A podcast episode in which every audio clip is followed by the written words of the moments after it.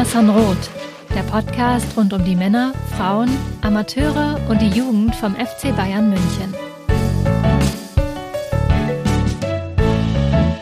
Servus und herzlich willkommen zum Mir Sanrot Podcast. Folge 304 steht ins Haus und ja, es ist Länderspielpause. Das bedeutet, naturgemäß gibt es eigentlich gar nicht so viele Themen, die jetzt extrem dringend sind. Aber es ist der FC Bayern München, Freunde. Natürlich gibt es immer wieder auch Themen, über die man diskutieren kann, über die man auch lang und breit diskutieren kann. Ich glaube, ähm, nirgendwo wird das so deutlich wie in unserer Kurve auf kurve.mirsanrot.de. Dort springen die Themen von A nach B und wieder zurück und dann wieder zu Z und dann äh, wird da wieder äh, hitzig diskutiert und äh, da auch mal wieder ein bisschen emotional diskutiert. Also schaut da gern mit vorbei und diskutiert mit. Ich werde heute diskutieren die Themen rund um den FC Bayern München, die wir uns rausgesucht haben, mit äh, Georg Haas. Schön, dass du wieder da bist, Georg. Ich habe dich ja schon äh, bei Instagram heute einmal angekündigt. Das heißt, äh, ja, du bist, Hi, ja, ja. Du, du, bist ja schon äh, eingeplant. Ich hoffe, du ja, hattest so nichts anderes es, vor. das, das hast du elegant gemacht. Ich, hab, äh, ich saß hier eigentlich noch im Büro und wir hatten hier 18 äh, Uhr Aufnahme vereinbart und ich war gerade kurz davor, äh, dir zu schreiben, dass es heute doch irgendwie zeitlich knapp wird, weil ich noch eigentlich im Büro was hätte fertig machen müssen für meinen Geschäftsführer für morgen. Aber dann habe ich gesehen, du hast in der Instagram-Story angekündigt, dass wir heute Abend einen Podcast aufnehmen. Und da habe ich gesagt, okay, ich kann jetzt ja unsere Hörer, Hörerinnen da nicht enttäuschen, dann enttäusche ich lieber meinen Geschäftsführer. äh, Chef, äh, kommt dann ein bisschen später, die Präsentation, ne? Aber Podcast geht vor, ist alles eine Frage der Prioritäten und äh, deshalb sitzen wir heute hier.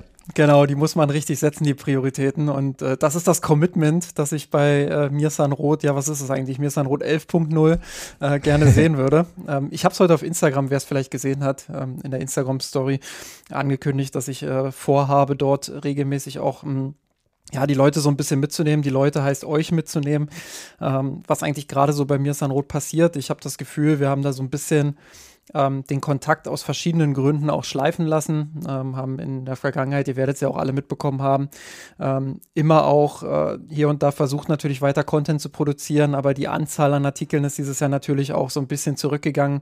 Muss ich euch nicht erzählen, ihr habt das als LeserInnen natürlich alle gemerkt. Ähm, was ich aber auch bei Instagram gesagt habe, ist, wir arbeiten daran, an Konzepten, an äh, ja, an, an der Zukunft von mir Rot sozusagen. Wir arbeiten daran, äh, das wieder hochzuschrauben, wieder dahin zu kommen, wo wir mal waren. Nämlich regelmäßig auch ähm, Analysen zu liefern. Ähm, Analysen, die ein bisschen mehr ins Detail gehen, sich sachlich mit dem FC Bayern auseinanderzusetzen, sich auch mal kritisch mit dem FC Bayern auseinanderzusetzen, ähm, analytisch mit Zahlen, mit Meinungen, mit, äh, mit allem drum und dran, alles, was ihr von mir Rot kennt. Ähm, das wollen wir in Zukunft wieder hochfahren. Ähm, das ist natürlich eine Zielsetzung, klar, äh, was dann am Ende äh, oder wie wir es dann am Ende schaffen und ob wir es schaffen, in welcher Form wir es schaffen, das wird sich alles zeigen, keine Frage. Aber wir brauchen diese Zielsetzung, glaube ich, mal, um unseren äh, Hintern, Georg, so ein bisschen hochzubekommen auch. ähm, wieder ein bisschen mehr dieses Commitment, was du jetzt gerade vorlebst, äh, wieder ein bisschen mehr äh, aufleben zu lassen. Bei mir ist dann rot.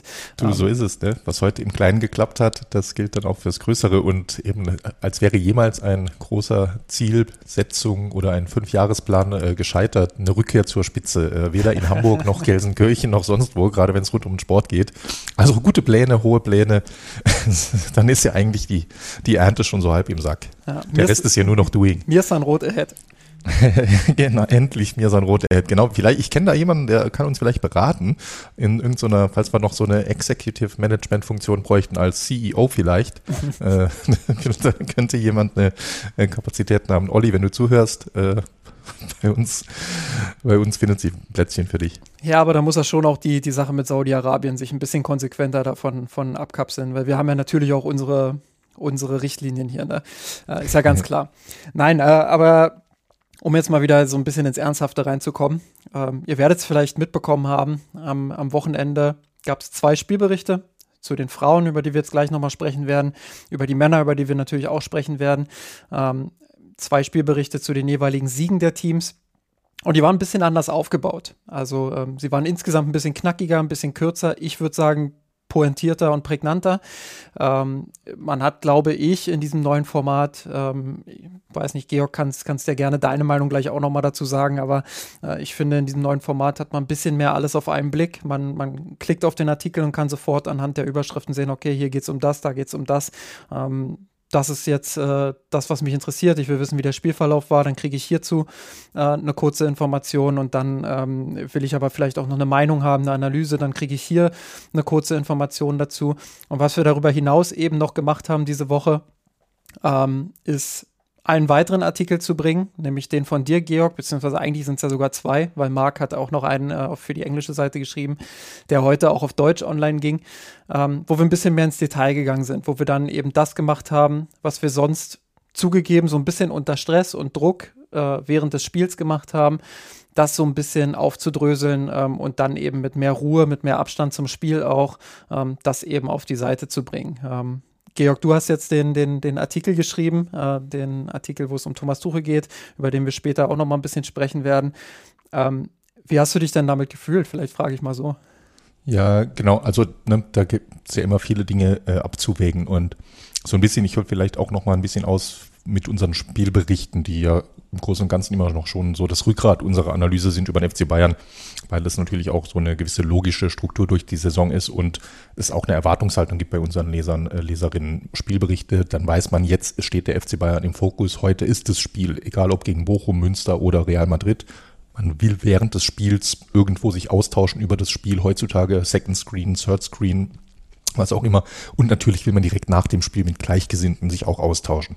Und das war bei uns auch immer in den letzten Jahren vor allem uns deshalb sehr wichtig, dass wir nach den Spielen mit unseren Spielberichten sehr schnell live sind. Weil das ist einfach so, das merken wir, da gibt es eine hohe Nachfrage, die Leute wollen das Spiel gesehen haben, dann wollen sie sehen, was sagt Misan Roth dazu und wollen da auch direkt drunter kommentieren und mitdiskutieren.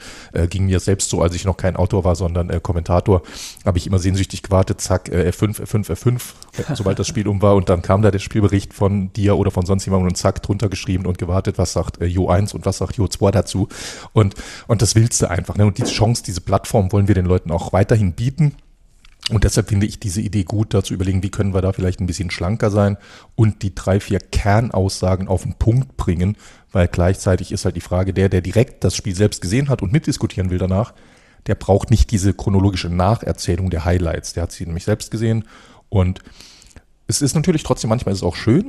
wir haben da ja auch immer mal wieder das Feedback gehabt von Leuten, die das Spiel nicht sehen und die dann unsere Spiel, den Spielbericht im engeren Sinne gelesen haben und gesagt haben, hey super, fühlt sich an, als hätte ich das Spiel gesehen, ihr erklärt das super geil. Aber es ist halt immer so ein bisschen abwägen, wir können nicht alles liefern, weil dann sind die Artikel so lang, dass sie keiner mehr lesen will. Wir haben 2023, ne? es ist, äh, wir haben ne, die TikTokisierung der Welt.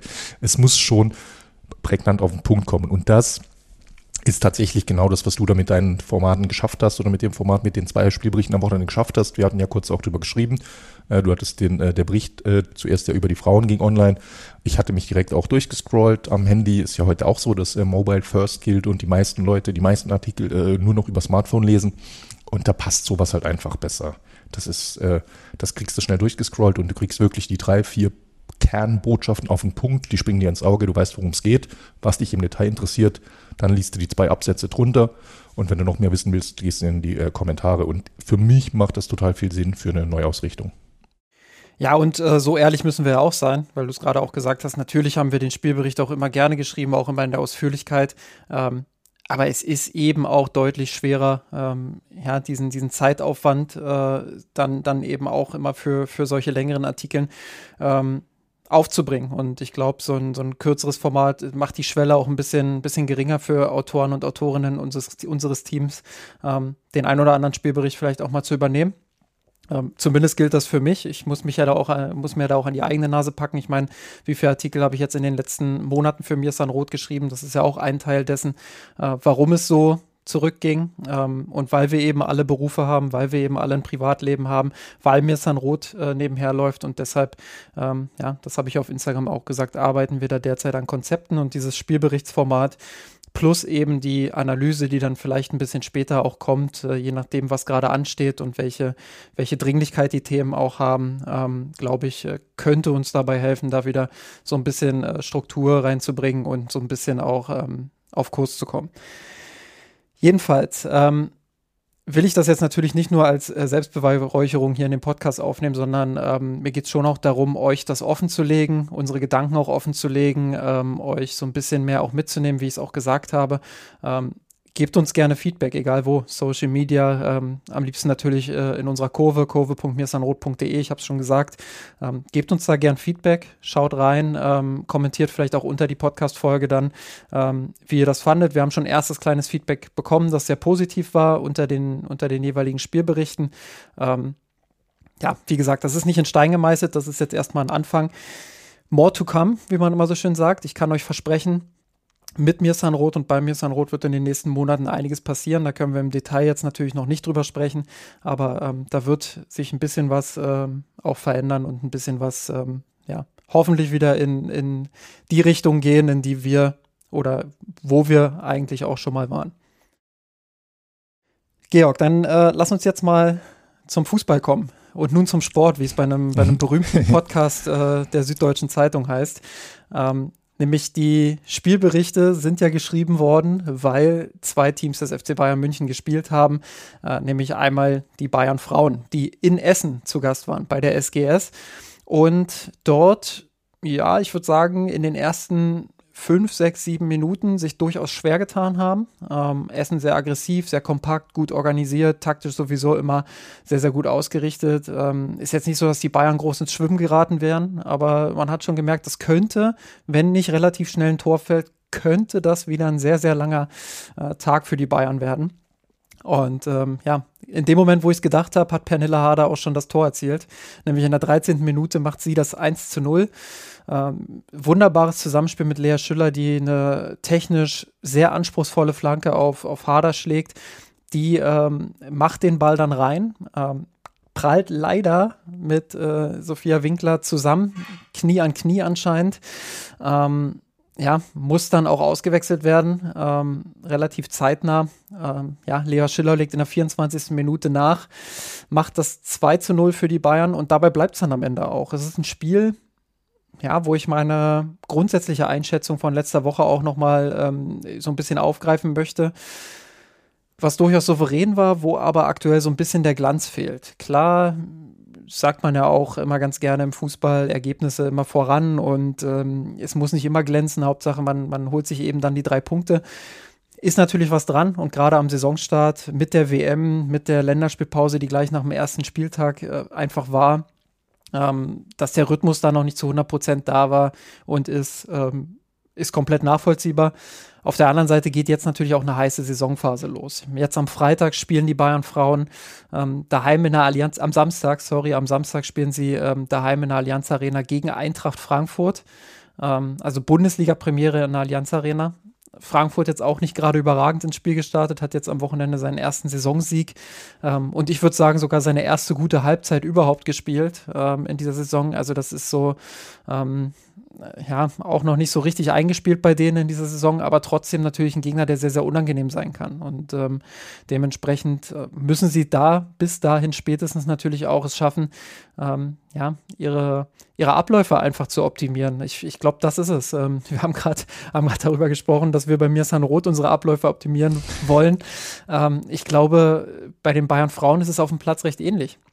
Ähm, bin ein bisschen überrascht davon, muss ich auch sagen. Habe ich ja letzte Woche auch schon gesagt, bin ein bisschen überrascht davon, dass sie sich da derart suchen. Klar, es gibt hier und da den einen oder anderen Neuzugang, aber grundsätzlich ist der Kern an Spielerinnen ja derselbe geblieben. Also klar, wie gesagt, auf, auf der einen oder anderen Achsenposition hat sich schon ein bisschen was verändert, aber es ist ja schon recht ähnlich geblieben. Und deshalb wundert mich dieser noch recht langsame Start zumindest ein bisschen, sagen wir es so. Ja, da, dazu, das war so eine Frage, die ich mir notiert hatte. Du hast ja gerade schon besprochen, es läuft noch nicht so richtig rund, ne? unter anderem eben der, der, Punktverlust am ersten Spieltag, dem sie wahrscheinlich noch lange hinterherlaufen werden. Und jetzt nach drei Spielen, drei Spiele ist äh, per Definition eine sehr kleine Stichprobe, aber da steht in der Tabelle eben, da stehen sechs zu zwei Tore.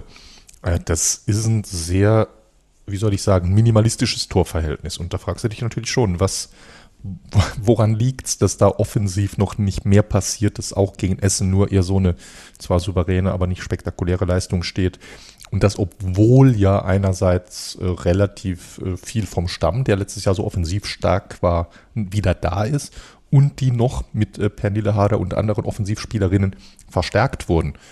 Oder ist vielleicht gerade das der Grund, dass es tatsächlich einfach, dass äh, Strauß da sich für die Offensive was Neues ausdenkt? Gibt es da was Neues? Spielen sie anders? Weniger flügellastig, mehr Zentrumsfokus, mehr Zweiersturm oder Dreiersturm oder einzelne Sturmspitze?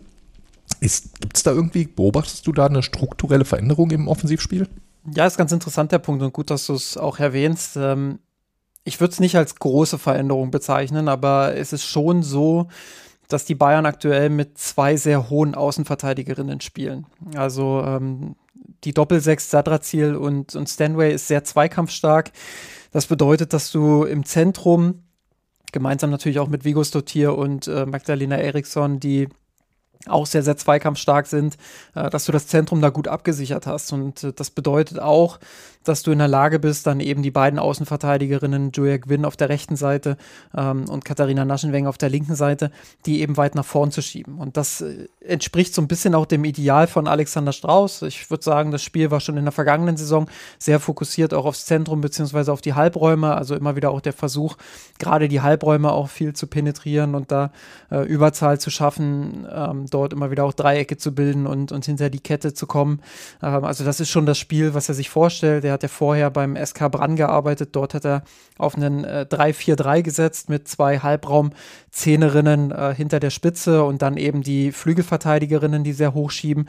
Also da erkennt man schon die Parallele dann auch dazu. Die Außenverteidigerinnen sollen die Breite geben, nur dass es hier eben mit einer Viererkette gespielt wird ähm, und sich sehr darauf verlassen wird. Und das funktioniert bisher ja auch gut, muss man auch dazu mhm. sagen. Ähm, grundsätzlich die Defensive, ähm, ja, zwei Gegentore, die man da gegen Freiburg geschluckt hat, okay, kann passieren. Eins davon darf ja nicht mal zählen. Ähm, Gerade einem Saisonstart äh, kann das schon mal passieren, aber jetzt gegen Köln und auch gegen Essen hat man nicht so viel zugelassen. Also das war schon sehr stabil. Ich finde auch die Spielanlage an sich ist sehr stabil. Also was den Spielaufbau angeht, was das, äh, was die Idee angeht, wie komme ich ins letzte Drittel, wie spiele ich auch immer wieder die Außenverteidigerinnen dann frei, ähm, wie, wie, äh, ja, wie positionieren sich auch die Offensivspielerinnen. Ich finde, das funktioniert ganz gut problematisch ist so ein bisschen, und gerade nach der Auswechslung von Pernille Harder hat man das gesehen. Das hat mir eigentlich in, der, in, der, in den ersten 13 Minuten sehr gut gefallen und das Tor war dementsprechend auch recht konsequent. Ähm, dieses Zusammenspiel zwischen Schüller und Harder, das ist eigentlich immer besser geworden in den letzten, äh, ja, ich würde schon fast sagen, in den letzten Minuten. Ähm, das war auch was, worauf ich persönlich mich eigentlich sehr gefreut hatte, weil das zwei herausragende Fußballerinnen sind. Hader, die zwischen den Linien unfassbar viel unterwegs ist, eine extrem gute Spielgestalterin ist, aber auch eine ist, äh, die in die Tiefe gehen kann, die auch die Neuner-Position sehr gut spielen kann, ähm, die einen guten Abschluss hat, ähm, die ein richtig gutes Gespür auch hat, die Situation in der Offensive gut lesen kann. Ähm, deshalb war dieses Zusammenspiel zwischen den beiden auch was, ähm, wo ich sehr gespannt drauf war. Jetzt kannst du natürlich nicht nach drei Spielen erwarten, dass das sofort klickt. Aber dieses Tor, wie das entstanden ist, wie Schiller sich da in den rechten Halbraum bewegt ähm, und von dort dann eben äh, auch diese, diese Flanke dort äh, schlägt mit, mit viel Gefühl. Ähm, das war schon sehr schön und das war schon gut rausgespielt. Äh, klar, mit, mit Pech oder Unglück im Glück, wie auch immer, ähm, für, für Hader. Ähm, aber äh, das war so eine Szene, wo ich dachte, aha, okay, das, äh, das ist was, was ich häufiger zwischen den beiden sehen will. Und ähm, ja, klar, äh, ich glaube, das äh, muss sich alles noch so ein bisschen finden. Das sind vielleicht Detailveränderungen, ähm, wie sich das alles verschiebt, wie das Zusammenspiel funktioniert. Ähm, ich glaube, man muss es auch nicht schlechter reden, als es ist. Also, das ist vielleicht auch ein bisschen zu negativ rübergekommen. Wie gesagt, die Anlage und wie der FC Bayern die Spiele kontrolliert und, und wie er auch einen Rhythmus findet, äh, nach vorne zu kommen. Das ist das eine, das funktioniert gut. Ich glaube, wo Ausbaupotenzial besteht, ist halt so dieser, dieser letzte Schliff vorne, um sich noch mehr und noch konstanter eben auch die Chancen mhm. rauszuspielen. Ich meine, gegen Essen führst du mit 2 zu 0, kommst am Ende aber trotzdem nur auf einen Wert von 1,8 Expected Goals.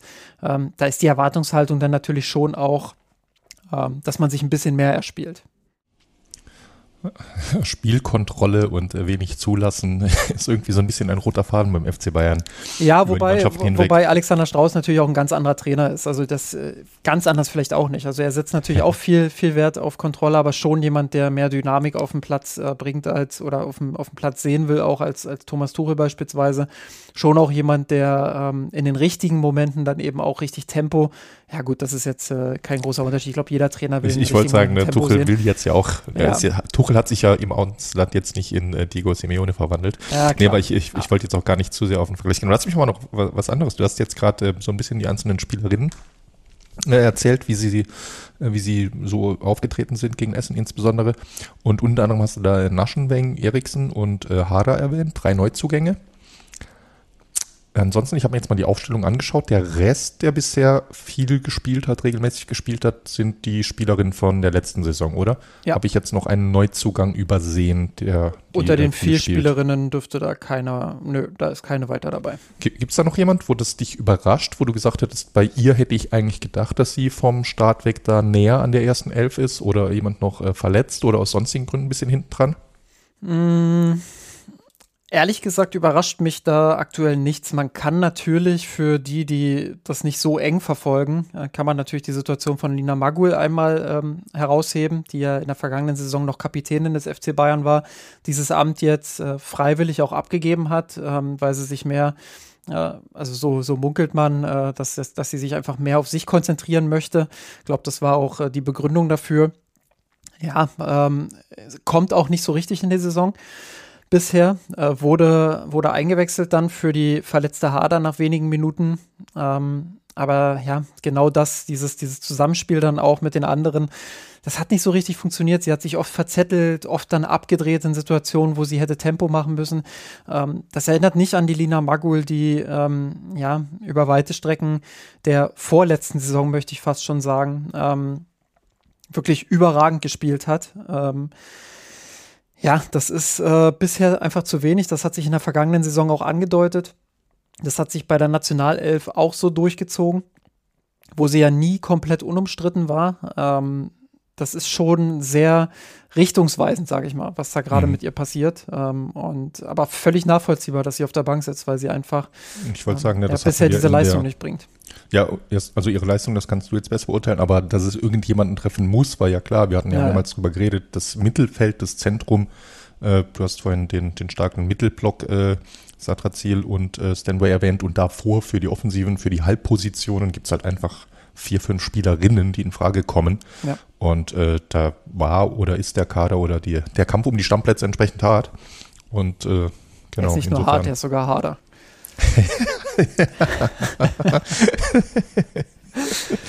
Stark. Nee, nee, aber ähm, also jetzt, weil du ja auch auf die Neuzugänge angesprochen hast, mhm. ich glaube, äh, dass Jill Byings beispielsweise auf der Bank sitzt oder äh, eine, eine Ines ähm, Belumu, vollkommen normal. Das ist jetzt nichts, womit man nicht gerechnet hätte. Also das sind die Spielerinnen, die schon auf klar für die Breite ja. verpflichtet wurden und die qualitativ äh, Klammer auf, noch Klammer zu, äh, schon auch hinter denen sind, die aktuell äh, dort in der Startelf stehen. Also ja, das ist ja das, was der FC Bayern noch wollte. Das sage ich ja auch jede Woche, äh, den Kader einfach auf jeder Position auch doppelt zu besetzen und, und da Optionen zu haben. Sehr schön. Dann, du hast jetzt gerade das Spiel gegen die Eintracht angesprochen. Wann geht es mit der Champions League los? Hast du das zufällig griffbereit? Da waren ja jetzt auch die oder laufen die äh, Qualifikationsspiele, habe ich unter der Woche gesehen. Die Frankfurter haben gewonnen. Das habe ich mitbekommen. Ja, und äh, Wolfsburg, die, die überraschend 3 zu 3 gegen, gegen Paris FC gespielt haben.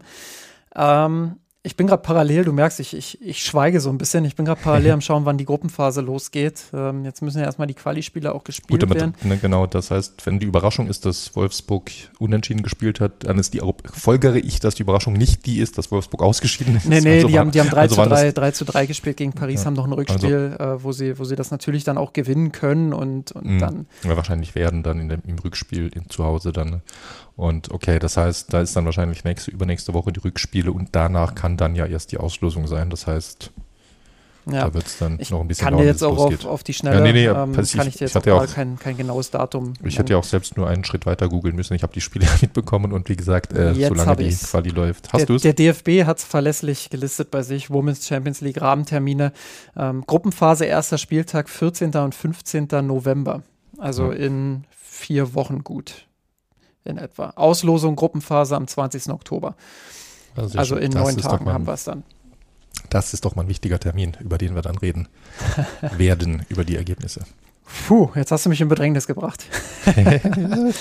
Speed-Googling hier bei mir im Haus. Gut, Georg. Ähm, dann lass uns mal über die, über die Männer sprechen die haben ähm, ja ebenfalls gewonnen und das sogar ziemlich souverän. Und ähm, ja, ich weiß, bei der Zone hat ein gewisser Ex-Spieler des FC Bayern München regelmäßig erwähnt, dass ihm das äh, zu wenig ist, beziehungsweise dass er sagt, ja, souverän, aber so richtig glanzvoll war es ja jetzt auch nicht. Ähm, mit, mit, dem, mit dem Ex-Spieler meine ich für alle, die ihr überteuertes der Zone-Abo bereits äh, gekündigt haben, ähm, meine ich natürlich Michael Ballack, der dort regelmäßig auch Spiele kommentiert. Jedenfalls der FC Bayern München gewinnt mit 3 zu 0 gegen den SC Freiburg das Heimspiel. 2,4 zu 0,1 Expected Goals, also hinten mal gar nichts zugelassen. Tuchel lässt in einem 4-2-3-1 spielen mit Ulreich im Tor, auf der linken Seite Davies, dann innen die Rückkehr des Duos Kim und Upamecano, auf der rechten Seite startet Masraoui. Doppelsechs, Goretzka und Kimmich, beziehungsweise, da müssen wir gleich nochmal drüber reden, so eine richtige Doppelsechs ist es ja auch nicht, wie es hier jetzt äh, bei FB-Ref aufgelistet ist, weil Goretzka ja natürlich ein bisschen höher spielt ähm, oder spielte.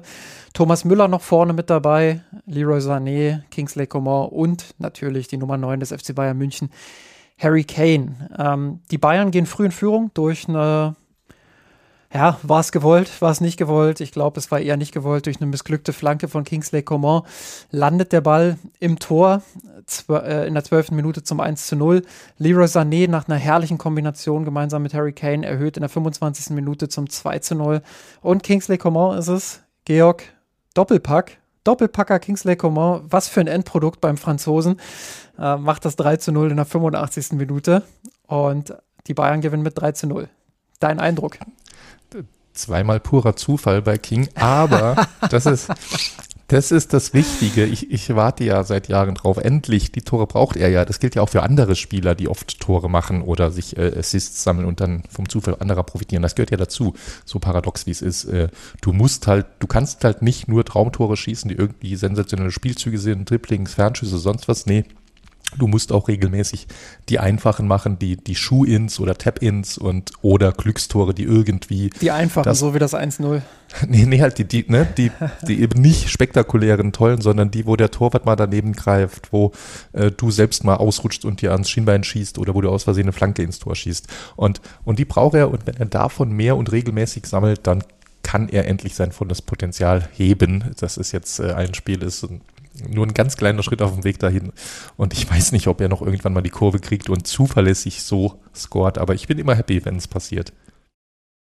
Jetzt, jetzt entscheide ich mich doch um. Der war absolut gewollt. Das 1-0 war sowas von gewollt. Es war einfach sein Killerinstinkt, mit dem er, mit dem er das 1-0 gemacht hat. Ähm, nee, Spaß beiseite. Ich habe es gerade schon gesagt. Äh, FB-Ref hat jetzt hier ein 4-2-3-1 aufgezeichnet. Ich würde sagen, es war eher ein dynamisches ja, tatsächlich dynamisch unter Thomas Tuchel. Da braucht ihr gar nicht so raunen, liebe HörerInnen. Ähm, sehr dynamisches 4-1-4-1. Okay, sehr dynamisch vielleicht auch nicht, aber zumindest ein bisschen Dynamik. Und diese Dynamik ähm, kam durch die Rollen, die Thomas Müller, Leon Goretzka, ich würde sagen auch Leroy Sané und vor allem eben Harry Kane hatten. Und zwar hat sich Harry Kane immer wieder ins Mittelfeld auch fallen lassen, woraufhin man relativ häufig auch gesehen hat, dass Goretzka vorne auf der Neuner-Position stand oder Thomas Müller oder eben Leroy Sané. Aber ganz oft hat man eben Goretzka da auch stehen sehen. Ähm, ganz interessanter Ansatz, wie ich finde, Georg. Wie hat dir, wie hat dir diese, dieser Bewegungsablauf, dieses Positionswechseln und Hin- und Herschieben und äh, Kane quasi als Achter, wie hat dir das gefallen? Ja, tatsächlich eine gute Beobachtung von dir. Im, es gibt ja viele verschiedene Advanced Stats mittlerweile und äh, eine ganz nette, so diese Passmaps, die kennt ihr ja auch alle, wo die Spieler dann so mit, das ist immer so ein bisschen mathematisch nicht ganz korrekt und die nochmal ein bisschen Definition und Auslegungssache drin, aber diese Durchschnittspositionen und die, wo die einzelnen Spieler dann mit Pfeilen verbunden sind, wer wem wie oft äh, den Ball zugespielt hat. Und an diesen Durchschnittspositionen auf diesen Passmaps sind tatsächlich äh, drei Spieler höher positioniert äh, gewesen gegen Freiburg als Harry Kane. Das waren eben äh, drei der von dir angesprochenen vier, nämlich äh, Müller, äh, Coman und äh, Sané. Einzig Goretzka war in Summe dann doch ein bisschen defensiver. Ne? Natürlich hatte er diese Läufe, die du ansprichst, aber er ist natürlich umgekehrt auch oft genug deutlich hinter Kane positioniert. Ja, ich glaube, das hat gut gepasst. Ne? Das ist zum einen diese Kombination äh, zwischen, wie hast du den genannt? Ich habe schon wieder vergessen, obwohl ich es dreimal geschrieben habe, äh, Larry Carnet, dieses äh, Zusammenspiel zwischen Leroy Sané und Harry Kane, dass eben das perfekt passt. Kane lässt sich fallen und Äh, Sané geht genau da in seinem Rücken, in irgendwo, läuft in die Schnittstelle rein und bekommt den Ball entweder direkt von Kane oder von jemandem anderen, falls Kane den Ball prallen lässt und dann äh, Kimmich oder Goretzka oder egal wer einen Schnittstellenpass spielen kann. Äh, also für Sané passt das perfekt und Cromor kann das an sich ja natürlich genauso. Ne? Der ist ja eben, und Müller läuft eh geniale, geniale Routen. Und ähm, Umgekehrt Kane, das kennen wir, das wurde auch die Woche jetzt nochmal unter den Artikeln ein bisschen diskutiert, äh, inklusive Verweise auf äh, alte Artikel, nicht zuletzt auch von dir. Äh, das hat Kane ja auch in Tottenham tatsächlich schon so gemacht. Nicht immer, aber in den letzten ein, zwei Jahren immer, immer mehr, dass er sich fallen lässt und äh, bei Tottenham eben dann ganz oft diese Schnittstellenpässe auf äh, äh, Son gespielt hat. Und das macht er jetzt hier wieder. Das ist, das ist schon gut. Er bindet sich damit ins Spiel ein und irgendwer hat mal so schön formuliert, meistens ist es ein schlechtes Zeichen, wenn sich Stürmer fallen lassen, weil sie sind besser drin, Tore zu schießen und andere sind besser drin, Pässe zu spielen. Kane ist einer von den wenigen Ausnahmen, wo es das Spiel insgesamt nicht schlechter macht, wenn er das macht. Und das ist schon ein hohes Kompliment diesbezüglich. Und äh, bisher tut es dem Spiel ganz gut, denke ich. Ich werfe mal ein paar Zahlen rein. 45 Ballkontakte hat er gesammelt in seinen 72 Minuten. Dann wurde er ausgewechselt. Hochgerechnet auf 90 wäre er bei rund 56 Ballkontakten gelandet. Ähm, das ist in allen bisherigen Pflichtspielen mit Ausnahme des Supercups ähm, wobei mit, mit Supercup, da wurde er auch eingewechselt, ähm, das ist absoluter Höchstwert für ihn. Also auf mehr Ballkontakte kommt er einfach nicht. Ähm, er kommt in allen bisherigen Pflichtspielen und da dann mit Ausnahme des Supercups ähm, auf einen Schnitt von rund 28 Kontakten pro 90 Minuten. Also es mhm. ist schon ein sehr, sehr signifikanter, man kann sagen, doppelt so viel, äh, doppelt so oft am Ball wie, wie zuvor. Und Torel meinte ja auch, das ist was, was ihm liegt, äh, was ihm gefällt und ähm, ja, dass, dass er da seine Stärken auch einbringen kann. Ähm, er hat auch seine meisten Pässe absolut gesehen geliefert, obwohl er eben nicht über 90 Minuten gespielt hat, nämlich 35, seine beste Passquote mit 80 Prozent, äh, seinen höchsten Expected Assists Wert bisher mit 1,0 äh, gegen den SC Freiburg geliefert. Ähm, ja, das, das sind schon Zahlen, die auch zeigen, der war richtig gut eingebunden in diesem Spiel. Ähm, eine andere Seite, die man natürlich auch betrachten kann, vielleicht sogar muss, ist natürlich, dass er nur 0,3 Expected Goals hatte. Und äh, er kam zwar auf vier Abschlüsse, unter anderem in der ersten Halbzeit, finde ich, hat er seine Rolle zweimal sehr, sehr gut genutzt, indem er so ein bisschen aus dem Rücken quasi gespielt hat. Das, was ja Goretzka normalerweise sehr stark äh, macht, sich da so ranzuschleichen an den Strafraum, unbemerkt fast schon äh, sich da freien Raum zu ergaunern und von dort dann eben Gefahr auszustrahlen, hat er zweimal aus relativ ähnlicher Situation knapp am Pfosten vorbeigezogen. Ich glaube, wenn er das Tor macht, dann, dann reden wir jetzt äh, vielleicht nicht drüber. Aber so die ganz großen Chancen für ihn sind ja dann doch ausgeblieben. Ist das dann wieder so ein bisschen die Frage, ähm, welchen Vorteil von Kane du jetzt einbinden willst, weil in der vergangenen Saison war ja häufig diskutiert worden, äh, dass eben da vorne jemand gefehlt hat, der verlässlich und regelmäßig seine Chancen nicht nur sich erarbeitet, sondern die dann eben auch regelmäßig macht. Und jetzt hat er gegen Freiburg nicht getroffen, relativ geringen Expected Goals Wert. Ist das äh, eine Sorge? Äh, nee, es ist keine Sorge, aber ich finde, es ist ein schöner, äh, ein einzelner, aber trotzdem ein schöner Datenpunkt äh, nachträglich für die Diskussion, die letzte Saison geführt wurde. Bei mir war das viel zu simpel, wie Schlussgefolgert wurde oder das Schlussgefolgert wurde. Ja, klar, Lewandowski abzugeben war ein Fehler, der Mittelstürmer fehlt, deshalb ist Bayern schlecht. Das war alles daran, sowohl die Prämissenanalysen als auch Schlussfolgerungen habe ich nicht geteilt in der simplen Form. Und äh, insofern war ich ohnehin niemand, der äh, nie, niemals der Meinung, dass es einfach nur einen klassischen Mittelstürmer, Vollstreckertyp, der im Strafraum steht und auf, äh, darauf wartet, dass Flanken kommen und er den Kopf hinhält, äh, dass das nicht das fehlende Puzzleteil war. Und insofern, dass Kane gerade dann gut spielt, wenn er nicht die klassische Stürmerrolle spielt, finde ich da ganz interessant und witzig, weil wie gesagt, das Offensivspiel ist komplex. Wer spielt wann, wo, wie zusammen? Wie schaffst du es? Wie viele Leute bekommst du in den gegnerischen Strafraum? Äh, wie viele Leute behältst du hinterm Ball? Wie offensiv? Wo hast du überhaupt deine letzte Verteidigungslinie? Wo hast du deine erste Angriffslinie? Äh, wie trägst du den Ball nach vorne? Brichst du über Außen durch? Brichst du durch ein Tripling durch, was Bayern aktuell viel macht? Oder über Passstaffetten? Äh, es ist doch schon alles ein bisschen komplizierter als äh, da fehlt der Levi. Und äh, ich finde, das erklärt das ein bisschen, dass es auch weiterhin kompliziert bleibt. Und äh, insofern ja, sehe ich auch, auch Lewandowski ja. war ja jetzt nicht immer nur der, der Vollstrecker. Also genau, nicht, so, genau. nicht so sehr Spielmacher, wie es Kane jetzt ähm, gegen, gegen Freiburg war.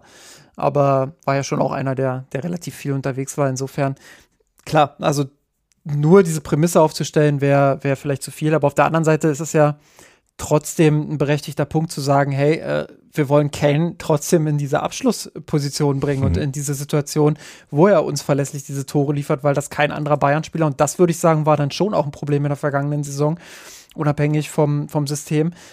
Keiner hat so verlässlich die Tore geschossen, wie es jetzt aktuell klar die Sané macht, aber äh, wie es eben auch Harry Kane jetzt äh, getan hat. Ja, und das äh, hat schon gefehlt. Und Läuft man da vielleicht trotzdem, ich stelle die Frage jetzt nochmal ein bisschen anders, äh, mache hier den, den Patrick Wasserzieher, ähm, läuft man da vielleicht trotzdem so ein bisschen Gefahr, dann äh, ihn zu sehr aus dieser, aus dieser Position rauszubringen, diese Tore zu erzielen? Oder, oder sagst du, sehe ich gar nicht das Problem, ich denke, äh, der wird auch von da seine, seine Tore erzielen? Ja, also ich weiß, was du meinst. Das ist natürlich legitim. Ne? Das ist ja die grundsätzliche Frage. Wir hatten die vor der Verpflichtung oder zwischen der Verpflichtung und seinem Debüt ja auch intensiv diskutiert. Ich glaube auch im Podcast und oder offline, ich bin mir gar nicht mehr sicher, aber ich glaube auch on air. Ähm, das ist ja so ein bisschen, was ich gerade meinte, wie, wie spielst du insgesamt, wie stellst du dein Spiel auf theoretisch beim FC Bayern mit Spielern wie Alfonso Davis, der einen bekanntlich offensiven Linksverteidiger spielt, der die Rolle sehr offensiv interpretiert und als linker Fuß auf der, ich nenne es mal, richtigen Seite spielt. Du hast mit Kingsley Coman jemanden, der prädestiniert dafür ist, über außen durchzubrechen, jederzeit einen Ball angespielt bekommen kann, ins Tripling geht, äh, auf die Grundlinie durchbricht und von dort flanken kann, Ball zurückliegt, äh, im Davis von der anderen Seite. Äh, du hast mit Musiala, Sané, Kimmich Leute, die gute letzte Pässe auf Mittelstürmer spielen können. Also eigentlich ist im FC Bayern Spiel ziemlich viel vorhanden, um einen Stürmer, Mittelstürmer in klassische Mittelstürmerpositionen zum Abschluss zu bringen und mit Bällen zu füttern. Ja, auch etwas, von dem äh, Robert Lewandowski jahrelang entsprechend profitiert hat. Das heißt, das könnte durchaus eine Stärke sein und du könntest dein Spiel ein bisschen mehr, ne, äh, ich sag mal, simpel, naiv darauf ausrichten. Das heißt ja nicht, dass dann die einzelnen Ballvorträge auch simpel sein müssen. Äh, und darauf verzichten sie bisher ein Stück weit. Und das, das stimmt. Punkt. Das ist, mich hat es überrascht. Ich hatte, ich hatte schon gedacht, gerade eben wegen der Diskussion, die ich vorhin äh, wiederholt habe, die so simpel geführt wurde, natürlich nicht von Tuchel, sondern von äh, in erster Linie dann von der Presse oder von den äh, Vereinsoberen, die ist sehr plakativ, ist ja auch okay, manchmal muss man es ja auch äh, ein Statement in einen Satz unterbringen, die aber gesagt haben, uns fehlt der Mittelstürmer und dann habe ich gedacht, okay, die wollen jetzt Mittelstürmer, die kaufen einen Mittelstürmer und die setzen den Mittelstürmer auch als klassischen Mittelstürmer ein. Äh, insofern hatte ich ursprünglich damit gerechnet, dass der FC Bayern sein Spiel sehr klar auf ein klassische, eine klassische Mittelstürmerrolle ausrichtet und das kann Kane, er würde reinpassen. Ich bin, ja, wie gesagt, überrascht, aber nicht negativ überrascht. Also ich habe da überhaupt kein Problem mit der FC Bayern, mit Sané, mit Goretzka, wenn er in die Position kommt, mit Coman, falls er es endlich mal nachhaltig bringt, mit Knapri, der jetzt verletzt gefehlt hat. Er hat der FC Bayern genug Spieler, die torgefährlich sind. Und ich habe überhaupt kein Problem, wenn Kane das auf mehrere Schultern verteilt. Ja, und ein Thema ist natürlich dann damit auch verbunden die äh, Dynamik die ich angesprochen habe. Jetzt äh, hast du unter der Woche einen Artikel geschrieben auf mirsanrot.de, äh, wo es genau darum geht, dass ähm, die ersten 100 Tage der Saison 2023-24 vorbei sind und hast geschaut, äh, was läuft eigentlich gerade gut beim FC Bayern München, was läuft vielleicht noch nicht so gut. Und jetzt stand Tuchel auf beiden Seiten. Einmal bei den Dingen, die gut laufen, da hast du geschrieben, äh, Tuchelball nimmt Konturen an und erinnert an kontrollierte Offensive in Anführungsstrichen, das Zitat, das legendäre Zitat von, von Otto Rehagel. Und auf der anderen Seite Dinge, die beim FC Bayern vielleicht noch nicht so gut laufen. Tuchelball ist noch ausbaufähig. Georg, was denn nun? ne, ne, ich, es, du zunächst mal, Dennis, falls du zuhörst, äh, geh mal zum Schnapsschrank, weil ich habe den Artikel ja eigentlich nur geschrieben, damit ich kontrollierte Offensive unterbringen kann. Kontrollierte Offensive wiederum habe ich nur untergebracht, Justin, damit ich über Otto Rehagel erzählen kann. Und Otto Rehagel, die meisten unserer Hörer, Hörerinnen wissen es, ist natürlich der Ex-Trainer vom ersten FC Saarbrücken. Und das, das ist quasi die Schleife, die ich gebaut habe, um auf einen Pokalkracher im Ludwigspark hinzuweisen. 1. November Allerheiligen, der FC Bayern im neu renovierten Ludwigspark eines der am schrecklichsten neu renovierten Stadien der jüngeren Menschheitsgeschichte. Aber nichtsdestotrotz kommt alle und wenn ihr da seid, sagt Bescheid, trinken wir ein Bierchen vor oder nach dem Spiel. äh, so, das, das war, glaube ich, deine Frage, oder?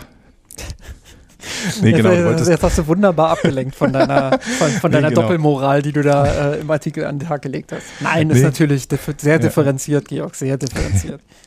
Also, äh, Saarbrücken, Saarland ist untergebracht Dann kann ich jetzt wieder Richtung München schauen. Äh, nee, also grundsätzlich zunächst mal, wenn wir so ein bisschen äh, High-Level beginnen, die Ergebnisse sind da.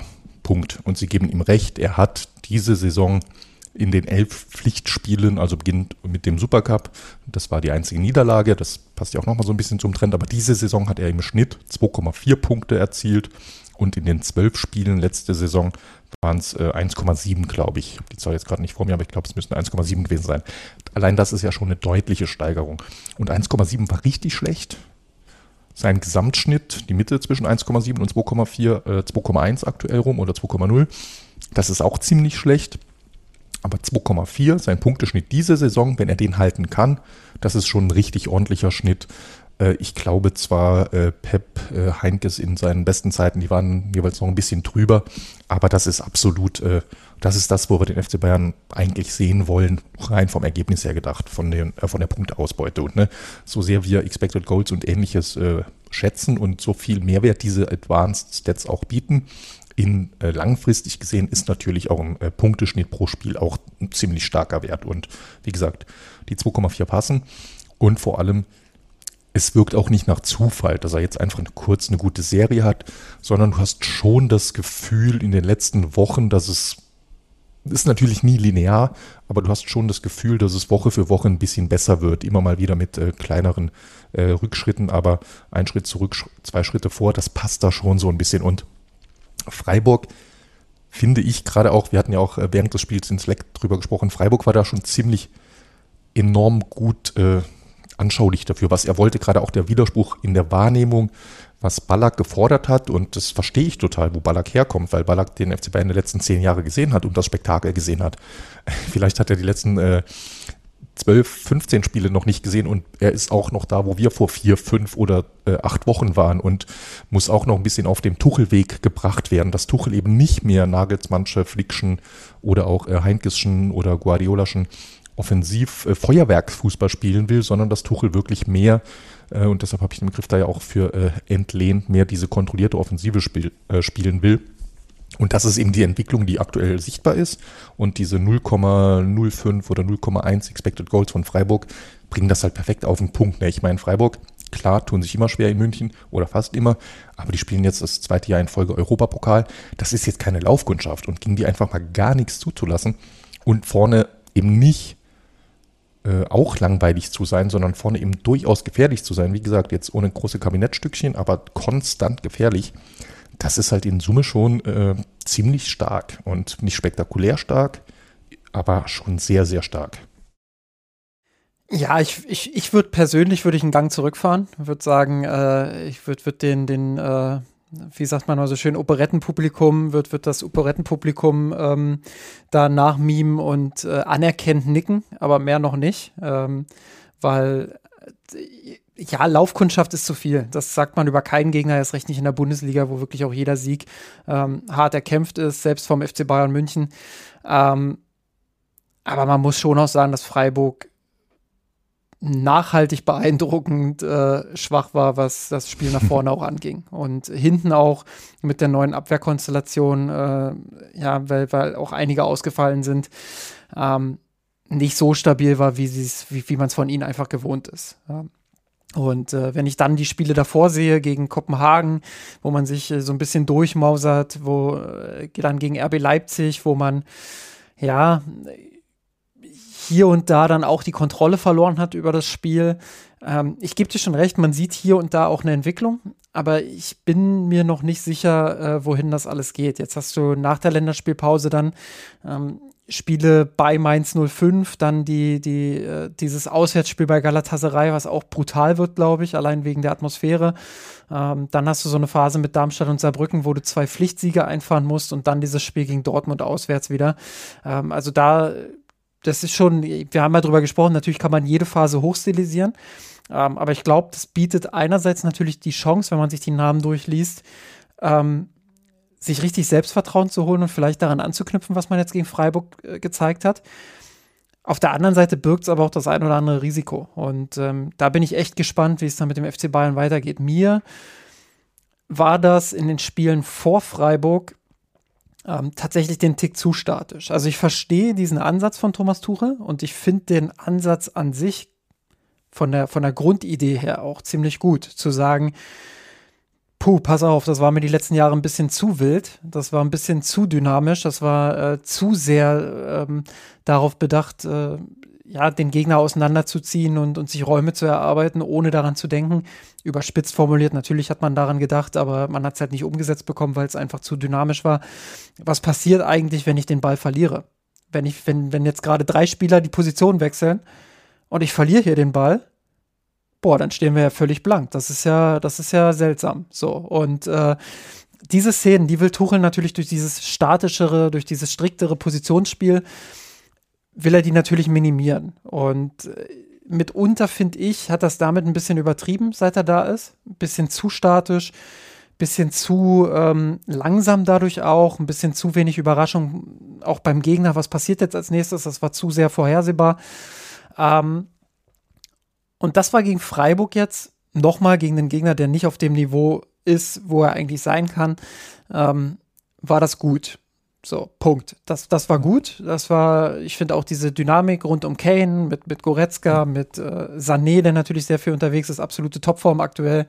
Ähm, das hat gut funktioniert, aber das müssen sie jetzt nach der Länderspielpause dann eben auch in den anderen Spielen umsetzen. Und dann bin ich bei dir, dann können wir vielleicht langsam darüber reden, dass das auch sehr stark war oder sehr stark ja. ist, was der FC Bayern macht. Pass auf, das hast du mir gerade wunderschön vorgelegt, weil lass mich, das, das ist wie so oft genau richtig, äh, was du da sagst, weil gegen Freiburg, ne, ich habe da eine Szene, die habe ich jetzt in diesem äh, Artikel sehr ausführlich beschrieben. Ja. Ähm, nämlich vor dem, vor dem Tor von Leroy Sané, weil ich einfach faszinierend fand, dass es zweimal quasi die gleiche Szene war in einer Aktion. Äh, Freiburg nur zwischendurch für einen Befreiungsschlag am Ball war und dann die Bayern das gleiche wieder gemacht hatten. Das hatte so ein bisschen, das hatte was wie vom Handball. Du ja. spielst irgendwie einen Ball um den Kreis, bis du zum Abschluss kommst und dann hast du wieder einen Ball und spielst und machst wieder wie im Training den gleichen Spielzug. Das hatte, weißt du, wie so, wie im Basketball, wenn du irgendwie so einen genauen Spielzug hast, wo es darum geht, einen Spieler zum Dreipunktwurf irgendwie frei zu spielen. Und äh, so ein bisschen hat das gewirkt. Die Bayern spielen den Ball einmal hin, einmal her, warten, bis Freiburg ein bisschen verschieben ist, spielen dann Sané an, dass der ins 1 gegen 1 kann, der zieht in die Mitte und dann passiert was. Und äh, warum sage ich das jetzt gerade? Weil das war genau das, was du gesagt hast. An dieser Aktion, obwohl ich die super beeindruckend fand, war nichts spektakulär außer letztlich der die letzten Aktionen von Leroy Sané dann, das seine Triplings und äh, Zug zum Tor, ne, aber vorher, das war jetzt nicht irgendwie, das waren keine äh, Laserpässe und äh, sensationelle äh, Dribbelstaffetten, Dreiecksbildung oder ähnliches, aber es war trotzdem gut. Es war geduldig, nichts zugelassen, Gegner hinten eingeschnürt und eben nicht äh, das Spiel verlangsamt, sondern das Spiel geduldig äh, gewartet, bis die Chance kommt, auf die man anscheinend genau vorbereitet war, wie man aus der Chance dann zu einer Torchance kommt. Und das fand ich schon gut. Ähm, aber wie gesagt, passt zu dem, was du sagst, es ist äh, eben noch nicht wirklich äh, ja, äh, begeisternd in den einzelnen, selbst in den Phasen, die gut sind, sieht es nach solider Handwerksarbeit aus. Das klingt jetzt so negativ, aber das ist ja eigentlich ziemlich gut. Aber zwischendurch wollte ich auf was anderes hinaus, ne? Weil du hast gesagt, diese Kontrolle, ich, um zu schauen, wie gut sie da stehen, sage ich dir jetzt mal eine Statistik und äh, frage dich danach nach Prognose. Der FC Bayern hat jetzt in den letzten fünf Spielen gegen Bochum, Preußen, Münster, Leipzig, Kopenhagen und Freiburg fünfmal in Folge unter einem Expected Goals der gegnerischen Mannschaft gehalten, also ein, unter einem Expected Goals Against. Davor gegen äh, Manchester und Leverkusen äh, war es defensiv ein bisschen schwächer. Aber fünf Spiele in Folge, natürlich, ne, gerade Bochum, Preußen, äh, jetzt äh, Preußen, Münster zumindest dann doch schon eher Laufkundschaft und äh, Bochum war auch nicht gut in Form und Freiburg jetzt auch, aber immerhin auch äh, Leipzig und äh, recht ordentliche Kopenhagener. Also fünfmal in Folge unter einem Expected Goals Against. Jetzt die nächsten vier Spiele, du hast sie vorhin genannt, Mainz, Galatasaray, Darmstadt, Saarbrücken.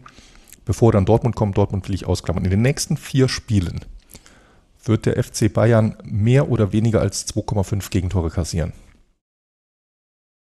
Ja, äh, vier, vier Spiele hast du gesagt, ne? Also von vier Mainz Spiele. bis, bis Saarbrücken. Mein, mein, Mainz, Skala, Darmstadt, Saarbrücken, ja.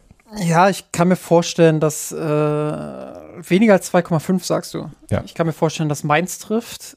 Und dann ist die Frage, wie viele, wie viele Tore schießt Galatasaray und wann. Ähm, nein, äh, das ist natürlich ein sehr pessimistischer Ansatz. Aber um gegenzuhalten, ich kann mir schon vorstellen, dass die Bayern gegen Mainz und Galatasaray ähm, zusammen okay, schon, schon mindestens äh, zwei, vielleicht sogar drei Gegentore kassieren Du sagst könnten. mehr als 2,5, ich sage weniger als 2,5. Wir legen machen wir einfach so. Machen wir einfach wir, so. Wir machen eine, eine, kleine Wette und wir legen es auf Wiedervorlage vor dem, vor dem Klassiker gegen Dortmund. Ja, dann, dann machen wir das so. Das ist, ähm, nee, also grundsätzlich, ich bin ja bei dir. Ich sehe auch eine Entwicklung. Ich sehe auch, wo, wo Tuchel hin will. Und ich glaube, um da vielleicht auch nochmal äh, nach dem kleinen Kontra, das ich dir gegeben habe, vielleicht so ein bisschen versöhnlich auch nochmal auf dich zuzukommen. Ähm,